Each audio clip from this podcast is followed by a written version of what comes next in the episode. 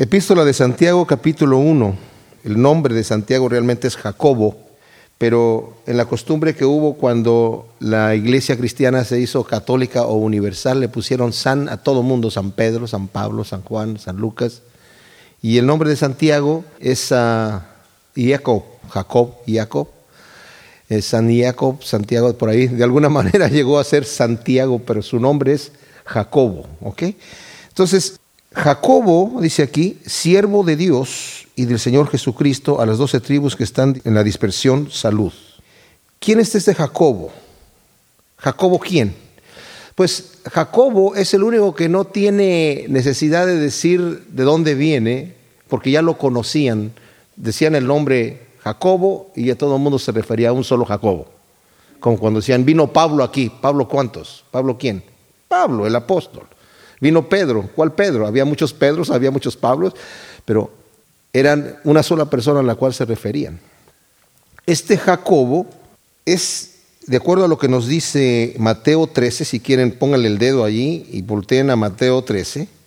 En Mateo 13 nos dice que Jesucristo tuvo hermanos y hermanas. De hecho, cuando llega a predicar a Galilea, es un problema que tiene ahí con la gente porque tienen un tropiezo con él. Lo habían conocido desde hace mucho tiempo y dice en el versículo 53, aconteció que cuando terminó Jesús estas parábolas, se fue de ahí y veniendo a su tierra, o sea, donde él había crecido, en Nazaret, les enseñaba en la sinagoga de ellos, de tal manera que se maravillaban y decían, ¿de dónde tiene este, esta sabiduría y estos milagros? ¿No es este el hijo del carpintero?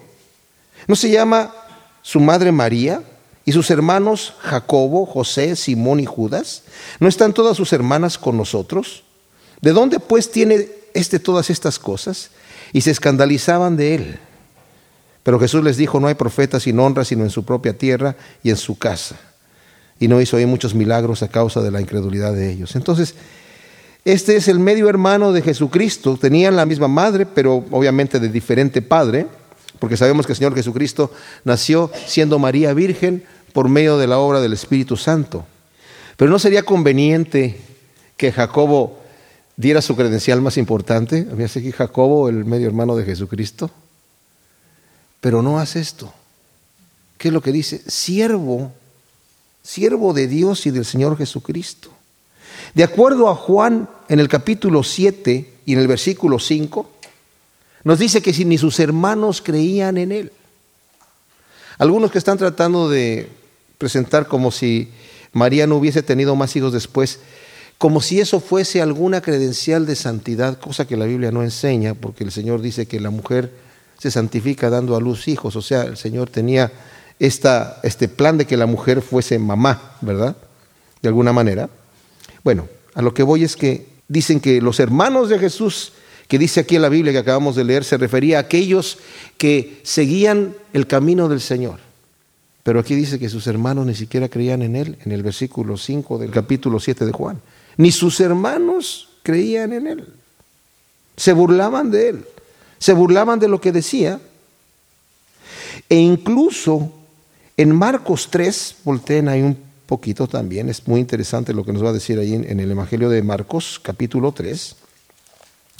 En el versículo 21, si quieren yo se los leo desde acá también, nos dice que cuando lo oyeron los suyos, o sea, sus hermanos, su mamá, sus parientes, a eso se refiere de los suyos, cuando lo oyeron los suyos vinieron para prenderle porque decían, está fuera de sí.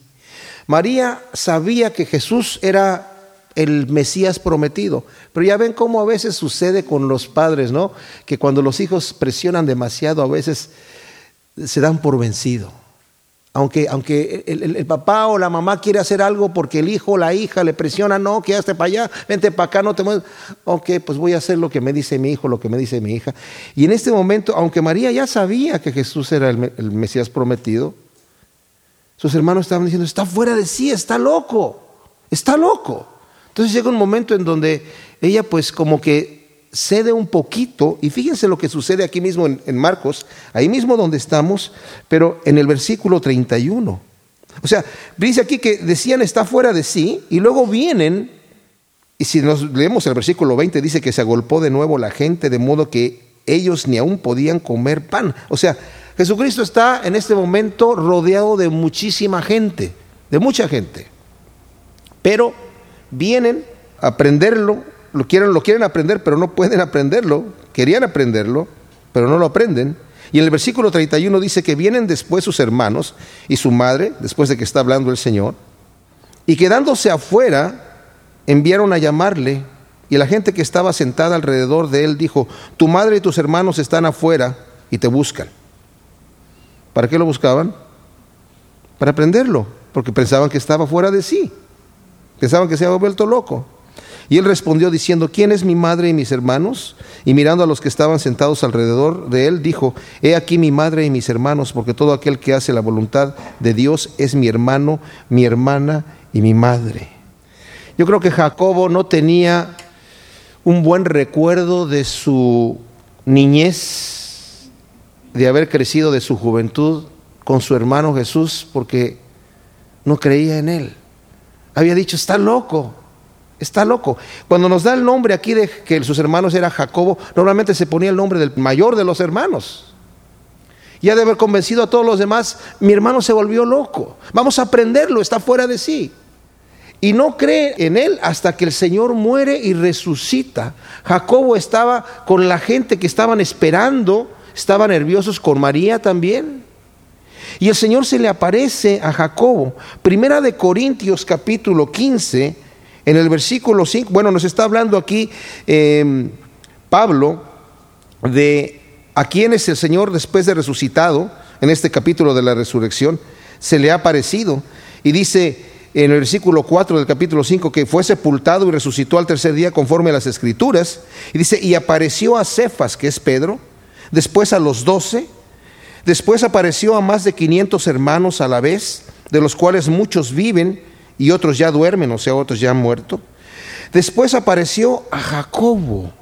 Fíjense, especialmente menciona que se le apareció a su medio hermano Jacobo y, y después a todos los apóstoles. Y dice Pablo, y al último de todos, como a un abortivo, me apareció a mí. También se le apareció a Pablo. Se le apareció a Jacobo en especial. Y otro detalle que hay, bueno, se nos dice según la tradición que Jacobo era un hombre tan entregado a Dios que decían que tenía rodillas de camello porque se la pasaba todo el tiempo arrodillado orando. En segunda de Corintios capítulo 5, versículo 16, nos dice, de manera que nosotros de aquí en adelante a nadie conocemos según la carne, y aun si a Cristo conocemos según la carne, ya no lo conocemos así. De modo que si alguno está en Cristo, nueva criatura es, las cosas viejas pasaron, he aquí todas son hechas nuevas. Jacobo ya no conocía a su medio hermano Jesús como lo conoció en la carne, ahora es su Señor, es su Salvador. Y la palabra que utiliza aquí es de siervo, es esclavo por voluntad propia, la misma que utiliza Pablo, ¿verdad? O sea, Jacobo, esclavo, siervo de Cristo Jesús. A mí me maravilla cómo esta actitud de servicio se ha perdido entre nosotros. No es popular llamarse siervo. La gente se esfuerza por tener títulos. Oye Luis, doctor Luis, por favor. Oye Pedro, licenciado Pedro, por favor. O sea, deme mi título. Aún entre la iglesia. Ahora el doctor fulano de tal nos va a hablar de la palabra. Ah, es doctor, wow. Sí, yo no soy cualquier eh, insignificante, soy el doctor. Y cuando tengo varios doctorados, mejor, mejor título. Como que se ha perdido el servicio, ¿verdad? Pero ¿cuál es la mejor credencial que presenta Santiago? Porque tiene que presenciar la mejor credencial que tiene en la mano es esclavo, siervo del Señor Jesucristo. Porque aunque yo sea doctor, debiese ser siervo del Señor Jesucristo. Aunque yo sea abogado o licenciado o lo que fuere, debo ser siervo del Señor Jesucristo. Es el mejor punto en mi currículum delante de Dios, siervo del Señor Jesucristo. Y aquí dice siervo de Dios y del Señor Jesucristo. La palabra Señor, cuando se tradujo la Biblia o el Antiguo Testamento de hebreo a griego, la traducción que le dieron al Señor, ¿verdad? A Dios, en muchas ocasiones era Señor. O sea, no era un título.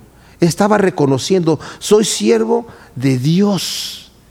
Jesucristo. Y Jesucristo, la pura palabra Jesucristo tampoco es un nombre propio. Significa Jesús, venía del hebreo a Yahshua y al griego llegó a ser Jesús o Jesús. Pero cuando dice Jesucristo está diciendo el Señor, Dios, el Mesías, el Cristo, nuestra salvación. Confesando realmente en fe lo que viene a ser Jesús. Y luego dice, a las doce tribus que están en dispersión, salud. Cuando leemos esto a veces pensamos que, bueno, les está escribiendo a las doce tribus, deben ser judíos, entonces nosotros no tenemos nada que ver con este asunto.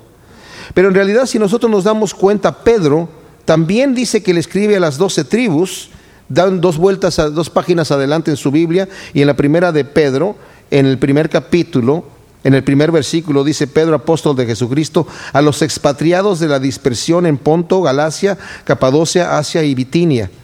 Y cuando leemos eso, decimos, ah, pues también se está refiriendo a los, a los judíos, pero más adelante dice, vosotros sois real sacerdocio, pueblo escogido por Dios, nación santa. Nos está hablando a todos nosotros, a los cristianos en general.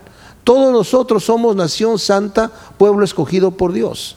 Porque venimos a ser, como también dice Pablo, la Jerusalén celestial. O sea, esta epístola se le llama, algunos tienen su título ahí que dice epístola o carta universal de Santiago, que quiere decir que no solamente es para los hebreos, sino es para toda la gente, para nosotros. Ahora, la carta de Santiago es una carta desafiante, nos va a desafiar en nuestra vida personal, de una forma tremenda, porque ha sido criticada esta epístola de Santiago muchísimo.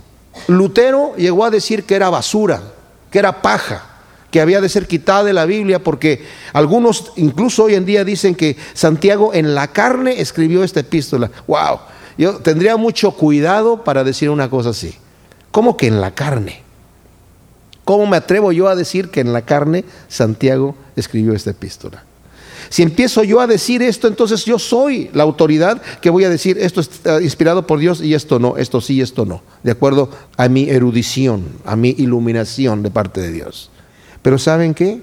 En realidad esta epístola no contradice, como decía Lutero, la salvación por medio de la fe, que es lo que Lutero decía que contradecía, porque él piensa que él está hablando acerca de la fe por obras, porque más adelante nos va a decir, tú dices que tienes fe, Muéstrame por tus obras tu fe. Yo te muestro mi fe, dice Santiago, por mis obras. Ah, entonces la salvación es por obras. No, la salvación no es por obras. Pero si tú no tienes obras, fruto de tu fe, estás negando tu fe. Jesucristo dijo, por sus frutos los conoceréis, no por sus pensamientos, no por sus declaraciones, no por lo que ellos digan que son, sino por lo que ellos hacen, porque el árbol bueno produce buenos frutos y el árbol malo produce malos frutos. Entonces por sus frutos los conoceréis. Santiago no va a guardar ningún golpe, no se va a quedar atrás, va a dejar todo de frente y nos va a desafiar esta epístola para que nosotros pongamos por obra lo que nosotros ya sabemos en nuestras vidas. Esta epístola se trata de vivir lo que nosotros creemos. No pensemos por ningún momento que aunque la salvación es por fe, nosotros no tenemos la responsabilidad de tener frutos de fe. Tenemos que tener frutos de fe. Porque si no tenemos frutos en nuestra vida, estamos negando nuestra fe.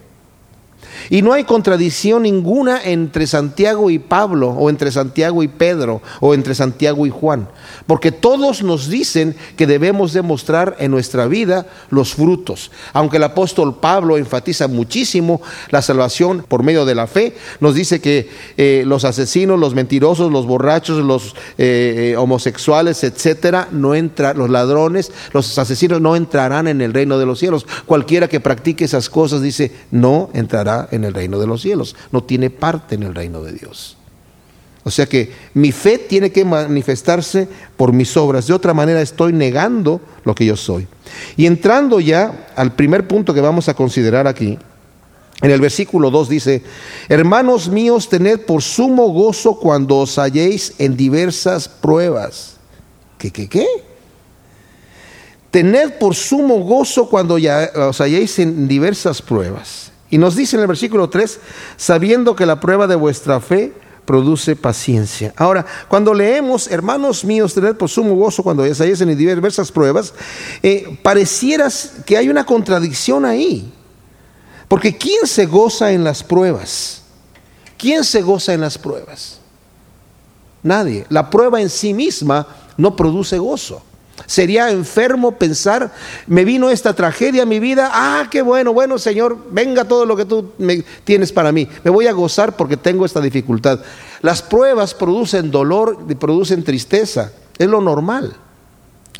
Pero aquí Santiago me está diciendo que no debo de fijarme en la prueba por la prueba misma. Hay otro motivo que me va a producir el gozo. No es la prueba misma, porque después me dice en el versículo 2, sabiendo que la prueba de vuestra fe produce paciencia. Este sabiendo es, es, esa es la clave del punto. Ten gozo cuando te vienen diferentes pruebas, porque tú sabes esto otro. Y cuando me dice diversas pruebas, las palabras te van a venir de multicolores, de multisabores, de multitamaños. Las pruebas son inevitables en la vida. Las tragedias son inevitables en la vida para cualquier persona, cristiana o no cristiana, creyente o no creyente, teniendo confianza en Dios o no teniendo confianza en Dios. Las pruebas son inevitables y las tragedias son inevitables en la vida, pero tiene que ver la manera con las que yo las enfoco. El tema de la perspectiva es importantísimo aquí. Yo puedo ver el mismo problema y enfocarme en el problema y dejarme morir de dolor por el problema, porque estoy enfocado en el problema y lo estoy viendo de un solo punto de vista. Pero el Señor me está hablando a través de Santiago diciéndome, tú tienes que cambiar de, de perspectiva. Hay una traducción de J.B. Phillips que yo lo traduje del inglés al español y está parafraseado este versículo 2 de aquí de Santiago y dice, cuando todo tipo de pruebas y tentaciones vengan a tu vida, no las trates como a intrusos, sino recíbelos como amigos. Lo voy a volver a leer. Cuando todo tipo de pruebas y tentaciones vengan a tu vida, no las trates como intrusos, sino recíbelos como amigos. ¿Por qué? Porque dice aquí, sabiendo que la prueba de vuestra fe produce paciencia. Este es un tipo de situación en nuestra vida que nadie puede decir como dicen en inglés, I've been there, done that. O sea, yo ya lo pasé por ahí. Ni siquiera que alguien diga, yo ya sé de lo que me estás diciendo, yo ya sufrí lo que tú estás sufriendo, yo te entiendo perfectamente. No podemos entender lo que hay en el corazón de una persona. No podemos entender cómo la persona está sufriendo por ese mismo problema que tal vez yo lo pasé y lo pude confrontar de forma diferente. Pero lo que me está diciendo aquí Santiago, y esto es bien importante, es que yo no me voy a enfocar en la prueba porque la prueba me está produciendo algún tipo de dolor sino el enfoque va a ser sabiendo que el conocimiento me va a dar a mí el enfoque diferente. ¿Qué, es lo que conozco entonces? Sabiendo que qué? Que la prueba de vuestra fe produce paciencia. La palabra paciencia está eh, débilmente traducida, porque la palabra que se traduce como paciencia significa paciencia, pero también significa perseverancia, constancia, fuerza la manera de decir, ahora yo estoy ejercitándome, la prueba de esta fe va a producirme fuerza para poder seguir adelante en una mayor situación. Eso es lo que sé. Es un ejercicio. Hemos hablado en otras ocasiones del motivo de las pruebas. Las pruebas vienen a mi vida no porque el Señor me quiere atribular, no porque el Señor me quiere decir, ah, tú quieres entrar en el reino de los cielos, pues no va a ser así tan fácil. ¿A poco crees que vas a entrar gratis? Las pruebas no vienen a mi vida para el Señor castigarme tampoco. Las pruebas vienen a mi vida para que yo produzca este tipo de templanza, de, endurecimiento, de ejercicio espiritual. El Señor vemos nosotros varios ejemplos, como el ejemplo de Abraham, que a mí me maravilla. Abraham salió de Ur de los Caldeos con fe. Y su fe, yo voy a donde el Señor me diga, y vemos tremendo hombre de fe. Cuando el Señor le promete que su descendencia va a ser como las estrellas de los cielos, cree a Dios y le es contado por justicia. Pero el Señor no le da el hijo inmediatamente. Su mujer se desespera y le entrega a la esclava como concubina para que tenga un hijo con la esclava, porque dice, bueno, yo soy estéril, debe ser que debe a través tal vez de la concubina. Pero el Señor más adelante sí le aparece, pero después de tiempo.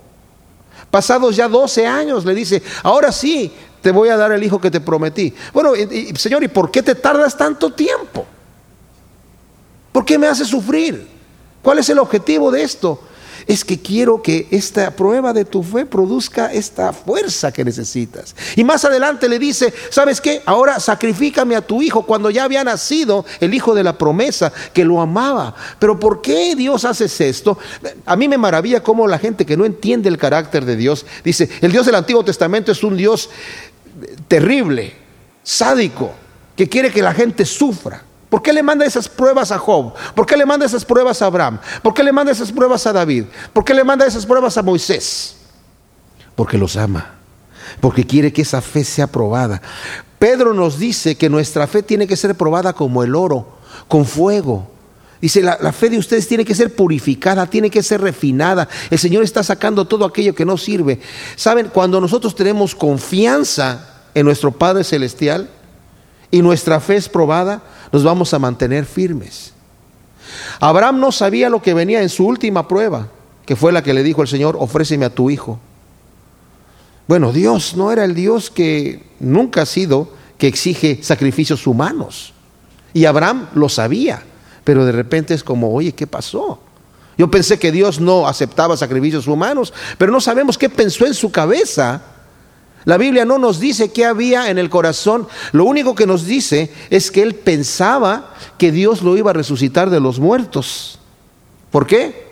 Porque su fe había crecido al punto de decir, Dios me dijo que en Isaac me va a ser llamada descendencia, me ha pedido que yo lo sacrifique, yo lo voy a sacrificar y se va a morir. Pero él me prometió que en él va a ser, voy a tener descendencia, él no se ha casado. Seguramente entonces Dios lo va a resucitar. Eso es lo que nos dice la Biblia que pensó porque lo que sí sabía era que Dios no le iba a fallar. Y cuando ya se dio cuenta de lo que sucedió al final, que el Señor le dijo, detén tu mano porque Dios ya sabe que le amas, que no le has negado a, tu único hijo Isaac, en ese momento vemos que Abraham crece todavía en su, fe aún más, en la confianza con Dios, y fue capaz de delegar este conocimiento de Dios a su hijo eh, Isaac y a su nieto Jacob también. Y ellos, a su vez, capaces de delegar el conocimiento de Dios a José, por ejemplo, que cuando entró a Egipto, vendido por sus hermanos, llegó con una fe tal que fue honesto delante de Dios, aún en las pruebas. Y también podemos pensar en José. ¿Y por qué el Señor permitió todas esas pruebas en la vida de José? Porque quería también purificar, refinar esa fe. Cuando nosotros todo nos sale bien, pues este, no sabemos si nuestra fe realmente es verdadera o no. ¿Saben cuándo es cuando la fe se, prueba para saber si, si es buena o no? Cuando está en contra de la pared. En el versículo 4 del capítulo 1 de Santiago, nos está diciendo aquí Santiago que debemos gozarnos cuando vienen diversas pruebas, sabiendo que la prueba de nuestra fe produce paciencia. Hemos leído ya cómo lo parafrasea Phillips, que dice, cuando todo tipo de pruebas y tentaciones vengan a tu vida, no las trates como a intrusos, sino recíbelas como amigos. Las pruebas las envía Dios a mi vida con un buen propósito. Y el propósito es que van a producir endurecimiento, constancia, perseverancia, paciencia, frutos deseables en mi vida, una fe verdadera, y dice, mas tenga este endurecimiento, esta constancia, esta perseverancia, la obra completa, para que seáis perfectos y cabales sin que os falte cosa alguna. O sea, no nos demos por vencido a la mitad del camino. Es fácil.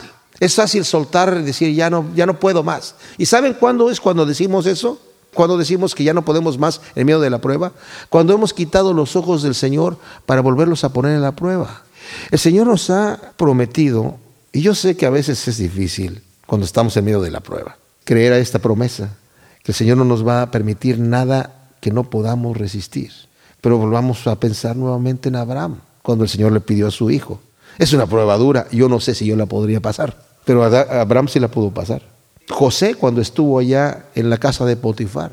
Y por no quererse acostar con la esposa de Potifar que lo estaba seduciendo, incitando para que se acostara con él todos los días, por no querer hacer eso fue a la cárcel. ¿Quién en la cárcel todavía sería fiel a Dios? Señor, yo te fui fiel y por guardar mi integridad tú me tiras en la cárcel. Pues así me vas a tratar, ahí nos vemos. Yo conozco mucha gente, no sé cómo reaccionaría yo, porque no estoy en esa posición. Lo único que sí sé es como cristiano, Dios no me permitiría estar en esa posición si yo no pudiera pasar la prueba. Porque junto con la prueba viene la puerta para que yo me tome de donde me tengo que tomar. Los mártires, si ustedes leen el libro de los mártires de Fox, lo que hicieron con estos queridísimos hermanos en la fe en el primer siglo es indecible, pero lo pudieron pasar, porque Dios les dio la fuerza. Y aún Pablo dice, no, hay otra promesa, aún en estas cosas, en el hambre, en la tribulación, en la desnudez, en el peligro, en la espada, somos más que vencedores, no por nuestra propia fuerza, sino por medio de aquel que nos amó. En medio de la prueba el Señor nos da la fuerza, pero la prueba viene como amiga, como nos dice Philip. No la veamos como un intruso, un enemigo. Este mundo nos ha envenenado el entendimiento, incluso dentro de la iglesia. Todas las cosas tienen que salir bien, tienen que estar perfectas, todo tiene que ir bonito, porque si no entonces estamos mal. Y cuando alguna tragedia viene en tu vida, entonces algo hiciste mal, alguna situación, tienes una mala vibra, tienes un mal karma o no sé qué te está pasando. No tienes fe. No es así. Vienen con un buen propósito. Pedro nos dice, es mejor que padezcas haciendo el bien que haciendo el mal. Las pruebas van a venir. Si padeces haciendo el mal, es un padecimiento y una tristeza para muerte. Pero si padeces haciendo el bien, es un padecimiento y una tristeza para vida. Hay una promesa. Estamos aquí por un tiempo, estamos en el gimnasio espiritual por un poco de tiempo. ¿Y saben qué? ¿Saben cuáles son las máquinas? ¿Saben cuáles son las pesas dentro del gimnasio espiritual? Las pruebas y las tentaciones. Y nuestro instructor, nuestro divino instructor, sabe exactamente qué pesa y qué máquina tengo yo que utilizar en ese punto en mi vida y me pone allí.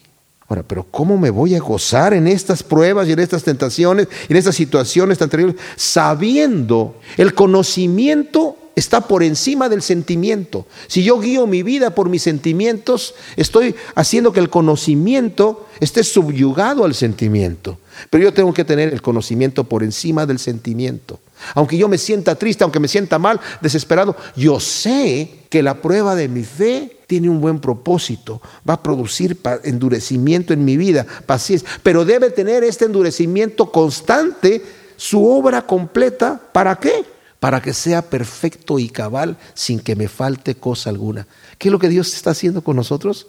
Quiere que seamos perfectos y cabales y que no nos falte nada. Estamos en una buena escuela. Y les digo una cosa, a través de la risa, a través del bienestar, nadie crece. Es en las pruebas, es en las tribulaciones, es en las persecuciones cuando nosotros nos acercamos a Dios y crecemos. La iglesia cuando ha sido perseguida es cuando ha crecido, es cuando se ha multiplicado. Cuando ha llegado a entrar en un relajamiento es cuando empiezan los problemas. El Señor le dijo a su pueblo de Israel, tengan cuidado, han andado en el desierto, porque yo los he estado probando. He estado haciendo esta obra con ustedes en el desierto. Y muchos no entraron, se rompieron en el camino, flaquearon. Pero los que no flaquearon se endurecieron y entraron fuertes a la tierra prometida. Tengan cuidado. Han estado en el desierto tomando agua y, comiendo maná. Ahora van a entrar a la tierra prometida. Van a sembrar viñedos, van a sembrar frutas, van a tener sus ganados, van a comer de todo lo que ustedes quieran. Van a estar tranquilos. Es más, yo les prometo que les voy a dar la, la, lluvia temprana y tardía, porque no entran a un terreno de riego, sino de lluvia, y yo fielmente les voy a estar dando esto.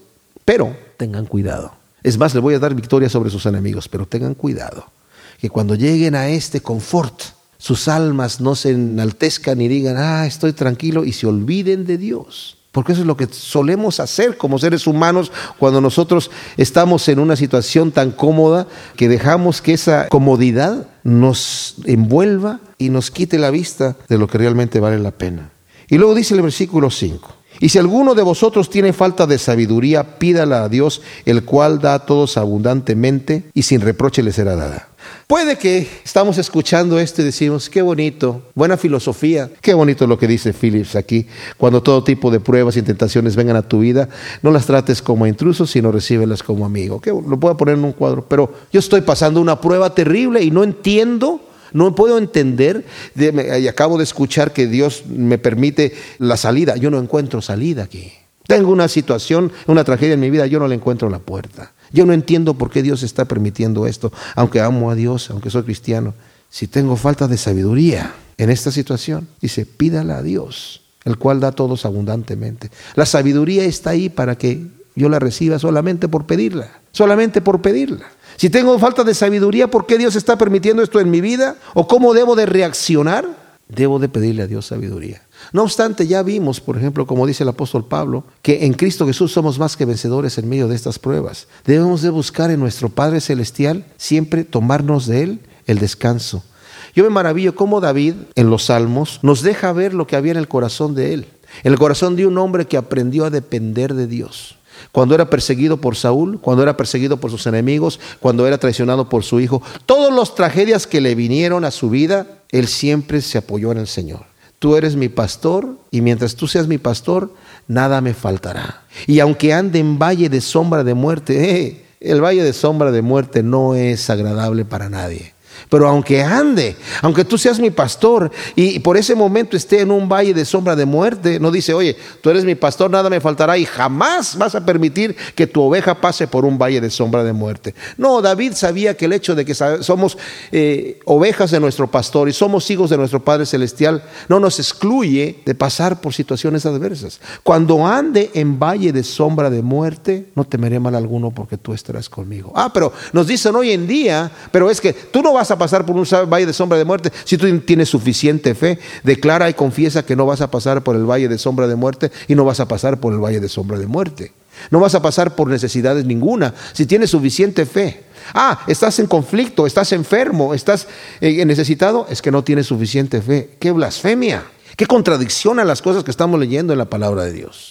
No, cuando vaya yo en valle de sombra de muerte, no temeré mal alguno. ¿Por qué? Porque tú estarás conmigo, mi pastor. Y aunque yo no te veo y no te puedo tocar, toco tu vara y tu callado que están ahí al lado y me infunden aliento porque sé que tú estás al otro lado. Si tu callado y tu vara está ahí, me van a infundir aliento. Mi Padre Celestial no me va a abandonar. Aunque vaya en valle de sombra de muerte, aunque vaya como Abraham con su hijo y con el fuego y con la leña y el cuchillo a sacrificar a mi hijo, yo sé que tú estarás conmigo y que como me has prometido, me vas a cumplir. Porque tú, mi Padre Celestial, no me puedes fallar. No nos gusta y a nadie le gusta, es, sería un enfermo el que dijera, vengan las pruebas, vengan las situaciones adversas, les voy a recibir y voy a poner el pecho a las balas. No, todos sufrimos. Y cuando dice, si alguien tiene falta de sabiduría, no les voy a pedir que levanten la mano, pero si somos honestos y yo digo, ¿quién no tiene falta de sabiduría? Yo creo que nadie levanta la mano, porque todos tenemos falta de sabiduría. Pero la sabiduría ha sido ya despreciada hoy en día. ¿Qué cosa es sabiduría? Sabiduría no es conocimiento, son dos cosas diferentes. El conocimiento es conocer cosas. La sabiduría es lo que voy a hacer con lo que yo conozco. Dice Proverbios, el principio de la sabiduría, dice Salomón, es el temor a Dios. El conocimiento de Dios lo puede tener mucha gente, pero el temor lo van a tener solamente aquellos que son sabios, aquellos que saben utilizar aquello que tienen bien. Y déjenme decirles que la sabiduría, si leemos por ejemplo el principio, lo primero que dice Salomón en Proverbios, primer capítulo, versículo 1, los proverbios de Salomón, hijo de David, rey de Israel, para entender sabiduría y doctrina, para conocer razones prudentes, para recibir el consejo de prudencia justicia, juicio y equidad, para dar sagacidad a los simples y a los jóvenes inteligencia y cordura. Oirá el sabio y aumentará el saber, y el entendido adquirirá consejo, para entender proverbio y declaración, palabras de sabios y dichos profundos. El principio de la sabiduría es el temor a Dios. Los insensatos desprecian la sabiduría y la enseñanza. Dice que es para entender juicio y equidad. La sabiduría tiene en sí mismo los valores morales Salomón, ustedes saben la historia, el Señor se le aparece y le dice, pídeme lo que tú quieras, cuando empezaba ah, en su gobierno, ¿verdad? Y dice Salomón, Señor, yo soy muy joven para entrar a gobernar a tu pueblo, tu pueblo es muy grande, yo no sé gobernar a tu pueblo, necesito que me dé sabiduría para gobernar a tu pueblo. Y dice la Biblia que Dios se alegró tanto de que le haya pedido sabiduría, que le dijo, te voy a dar sabiduría como nadie la ha tenido ni la tendrá. Y nos dice Salomón que es para entender juicio y equidad. Si nosotros quitamos los valores morales de cualquier sistema, colapsa. Y hoy en día es terrible. En nuestras escuelas se le han quitado la moral al niño que le están enseñando. Lo que tú crees que es bueno está bien y lo que es que es malo está mal. Y no hay, no hay absolutos. Pues sí hay absolutos. Y si no tenemos a Dios como el punto de referencia de lo que es bueno y de lo que es malo, el mal y el bien no existen. Estamos todos a la deriva para hacer lo que cada quien crea que es bueno para él. Si el asesino cree que está bien matar, entonces va a matar. Porque si no existe Dios, no existe el bien y el mal. Por eso dice que el principio de la sabiduría es el temor a Dios. Así que si alguien tiene falta de sabiduría, pídala a Dios, el cual va a dar a todos abundantemente y le será dada. Pero luego dice aquí, hay un requisito para obtener esta sabiduría. Pero pida con fe, no dudando nada, porque el que duda es semejante a la onda del mar que es arrastrada por el viento y echada de una parte a otra. No piense pues quien tal haga que recibirá cosa alguna del Señor, porque es hombre de doble ánimo y es inconstante en todos sus caminos. Debemos pedir con fe, no dudando nada, porque el que duda, dice aquí, es semejante a la onda del mar que es arrastrada de una parte a la otra. Esa persona no va a recibir nada porque es una persona de doble ánimo y es inconstante en todos sus caminos. Ahora, esto no quiere decir, fíjense lo que les voy a decir, lo que no quiere decir. Yo voy a pedir a Dios sabiduría a ver si me la da o no. Yo creo que sí me la va a dar. No se refiere a este tipo de fe. Yo creo que sí me va a dar y me va a dar. A ver, que me la dé, me la dé, ya me la dio. No se refiere a este tipo de fe de creer si voy a recibir o no esta sabiduría. Se refiere a que debo recibirla con fe. ¿Qué quiere decir? Que Dios sí me va a mostrar lo que me, va, me tiene que enseñar, pero no es para que yo tenga la opción de tomarlo o no. Hay gente que a veces viene a, pedir consejo a la iglesia y viene a consejería. Tengo este problema, yo necesito saber qué debo hacer. Y una persona le dice la solución, el pastor. Ok, y, pero ¿y qué tal si hago esto? No, es que esto es lo que la Biblia dice. Ah, okay. O sea, el tipo de persona que dice, pues yo ya escuché, voy a ver si me gusta la decisión o no. Hay gente que llega a consejería y dice, yo vengo para saber esto porque ya fui a la otra iglesia y me dijeron esto. Oye, entonces, ¿andas buscando sabiduría o andas buscando que la gente apoye lo que tú ya decidiste que vas a hacer? Les voy a decir un tipo de oraciones que el Señor no, no escucha. Esas que dice, Señor, ayúdame a quitarme de este vicio que tengo, de este problema terrible que tengo, pero no todavía, porque ahorita vienen las fiestas y luego viene el reventón, el lunes, el lunes, de lunes para adelante. No estoy pidiendo con fe. No estoy pidiendo con fe porque yo ya tengo la intención a no obedecer en el momento. O oh, Señor, yo necesito que tú me ayudes a salir de esta problemática que tengo en mi vida, pero de esta y esta y esta forma. Yo te voy a decir cómo. Porque si me das otra salida que no es la que yo quiero, hay una, una oración así de Augusto famosa que decía, Señor, hazme puro, pero todavía no. Dios, purifícame, pero no todavía quiero reventarme un ratito, pero, pero quiero que me purifiques. Eventualmente quiero ser puro. Si yo no pido con fe para recibir lo que Dios tiene para darme a mí, ¿saben qué? No me va a hablar. No me va a decir nada. Voy a estar pidiendo, pero Dios ya sabe que mi corazón no es sincero. Yo tengo que ser sincero cuando llego delante de Dios. Hay personas que oran y como que quieren darle al Señor, yo te pido esto. Tú sabes, Señor, que yo te amo y quiero ser puro y quiero ser libre de esto, pero ya eh, a partir del lunes, Señor, quiero que por favor empieces a trabajar en mi vida. ¿Cómo creemos nosotros que vamos al Señor a engañarlo con ese tipo de palabras? ¿Con ese tipo de razonamientos? De ninguna manera. No nos va a responder absolutamente nada. Porque el Señor dice, eres un hombre de doble ánimo, eres inconstante en todos tus caminos. Sí, yo sé que quieres ser puro, pero no ahora. Eres inconstante en todos tus caminos. Eres de doble ánimo y no piense, dice aquí la tal persona, que recibirá no solamente sabiduría, sino cosa alguna de Dios, porque eres de doble ánimo. Ahora sí y mañana no. Ahora sí y mañana no. Qué terrible, ¿verdad? Así que debemos, cuando venimos al Señor, debemos ser honestos.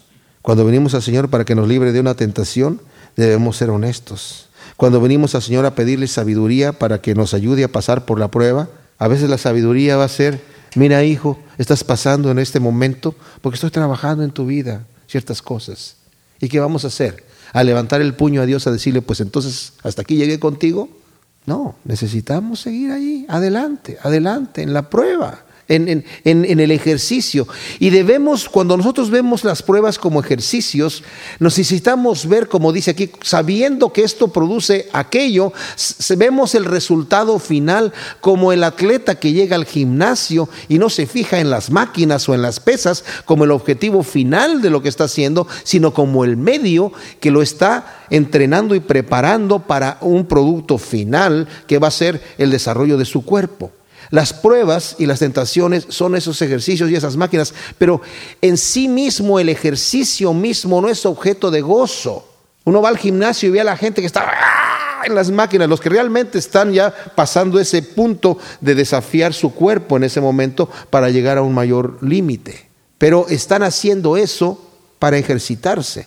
De la misma manera, cuando nosotros pasamos, estamos en esas pruebas, las pruebas no son motivo de gozo en sí mismas, pero son motivo de gozo porque sabemos que el Señor tiene un plan, nos está ejercitando y el objetivo es que seamos perfectos y cabales sin que nos falte cosa alguna. Maravilloso objetivo, ¿cierto? Maravilloso objetivo.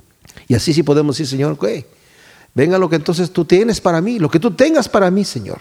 No es que le voy a poner el pecho a las balas así, ah, venga Señor, dame lo que... No, Señor, lo que tú sabes que necesito yo en mi vida, y mi objetivo, Señor, yo lo que quiero es ser perfecto y cabal. Lo que yo quiero es estar parado delante de ti en el día final y no estar avergonzado. Lo que yo quiero es escuchar, venid bendito de mi Padre al reino preparado desde antes de la fundación del mundo, porque has sido un siervo fiel, en lo poco has sido fiel y en lo mucho te voy a poner. Eso es lo que yo quiero, Señor, y lo que necesite yo para llegar allí, venga mi vida. Así tiene que ser nuestra actitud. Porque confío en ti. Porque confío en ti. Ayúdame. Ayúdame a tener la actitud correcta y dame la fuerza para pasar por la prueba. Porque yo solo no puedo. Por eso dice Pablo, a través de Cristo Jesús somos más que vencedores en esas pruebas. Si las queremos pasar por nuestra propia fuerza, vamos a llorar mucho. Pero si nos dejamos en las manos del Señor, vamos a llorar poco. Igual vamos a llorar, pero vamos a llorar menos. El hermano de humilde condición gloríese en su exaltación, pero el que es rico en su humillación, porque él pasará como la flor de la hierba. Porque cuando sale el sol, con calor abrasador, la hierba se seca, su flor se cae, y perece su hermosa apariencia. Así también se marchitará el rico en todas sus empresas. ¿Qué es lo que está tratando de decir aquí Santiago? Pues lo que no está diciendo Santiago aquí es que es pecado ser rico y que es una gran bendición ser pobre. No está alabando al pobre solamente porque es pobre y no está condenando al rico solamente porque es rico. El Señor Jesucristo tampoco hizo esto. Aunque nos puede parecer cuando hablaba de eso, decir eh, que va a ser muy difícil que un rico se salve. Más fácil será para un camello entrar por el ojo de una aguja que un rico se salve. Ah, entonces es pecado ser rico. No, hay bastantes mandamientos y consejos para la gente que tiene muchas posesiones en la escritura, no para que las venda y se deshaga de ellas. Bueno, podemos pensar, bueno, ¿y qué tal el joven rico que llegó delante del Señor y le dijo, maestro, bueno, ¿qué debo hacer para heredar la vida eterna? Bueno, era un joven que confiaba mucho en sus riquezas, que las tenía para él solo, porque cuando el Señor le dice, pues cumple los mandamientos, ¿cuáles? Y le da una lista de mandamientos y concluye, amarás a tu prójimo como a ti mismo. Ah, todo eso lo he hecho desde mi juventud, pero ¿qué más me falta, maestro? Entonces vende todo lo que tiene y dalo a los pobres. Si dices que todo eso lo has cumplido desde tu juventud y dices que amas a tu prójimo como a ti mismo, mira, ahí hay un pobre, ahí hay otro pobre. Si los amas como a ti mismo, repárteles lo que tú tienes. Ay, no, Señor, es que tengo muchas posiciones. Y se fue triste, porque era un mentiroso, porque era una hipócrita, porque era un avaro. Ese, para ese es más fácil que pase el camello por el ojo de una aguja que él se salve, porque está confiando en las riquezas. Pero está diciendo aquí al hermano, al hermano que es de humilde condición, al cristiano que dice, ay, es que yo tengo necesidad, es que ya confesé muchas veces prosperidad y no viene nada. Bueno, no confieses más prosperidad y gloríate en tu exaltación, porque delante de Dios eres rico. Delante de Dios eres rico. Ahora, si tú estás confiando en tus riquezas como cristiano, podría decir, y al hermano que es rico, pues si ya es rico, que se gloríe en su, en su riqueza. No, en tu humillación, porque lo que tienes va a pasar. Te vas a morir y no te vas a llevar nada de lo que está aquí. Y el Señor sí nos da un consejo.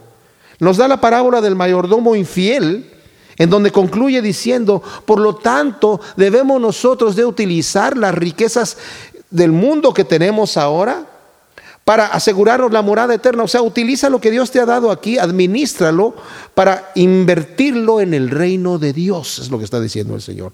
No solamente el dinero, todo lo que Dios te ha dado, utilízalo para invertirlo en el reino de Dios. Prepara tu camino para allá. Ahórralo en el banco que no pierde interés y que aunque lo usas no lo gastas y que es eterno además. Porque el de aquí, pues ya sabemos cómo están los bancos, ¿no? sobre todo ahora. Entonces, está hablando a la gente que confía en, en eso. El Señor dice, no te hagas tesoros en la tierra donde el orín corrompe, sino haz tesoros en el cielo donde el orín no corrompe, ni los ladrones minan ni hurtan. En Timoteo, la primera de Timoteo, vemos aquí una instrucción a los ricos y con esto vamos a entender lo que está diciendo aquí Santiago capítulo 6, al final de, la primera de Timoteo, en el versículo 17, le está diciendo Pablo a Timoteo un consejo para los ricos. Dice, a los ricos de este siglo, manda que no sean altivos, ni pongan la esperanza en las riquezas, las cuales son inciertas, sino en el Dios vivo que nos da todas las cosas en abundancia para que las disfrutemos que hagan bien, que sean ricos en buenas obras, dadivosos, generosos, atesorando para sí buen fundamento para lo porvenir y que echen mano de la vida eterna. No les dice, vendan sus, sus riquezas y desháganse de ellas. No, utilícelas para el Señor. Sean dadivosos. No las atesoren para sí mismos, sino sepan dárselas y utilizarlas para bien. Entonces vemos cómo el Señor nos habla de cosas sabias y tremendas en esta epístola de Santiago y nos desafía para que vivamos nosotros en una forma práctica, unas vidas santas que agradan a Dios y sepamos que Dios tiene un plan para nosotros y es que seamos perfectos y cabales sin que nos falte cosa alguna. Señor, te damos gracias por tu palabra. Te pedimos que la injertes en nuestro corazón, que la graves, porque queremos servirte, Señor, con un corazón limpio. Ayúdanos, Señor, en nuestras debilidades, en nuestras pruebas. Danos sabiduría, Señor, y danos honestidad para todo lo malo arrancarlo de nuestra vida, Señor y para poder saber que en cualquier situación adversa tú estás allí, Señor, para fortalecernos y para darnos crecimiento en el nombre de Cristo Jesús. Amén.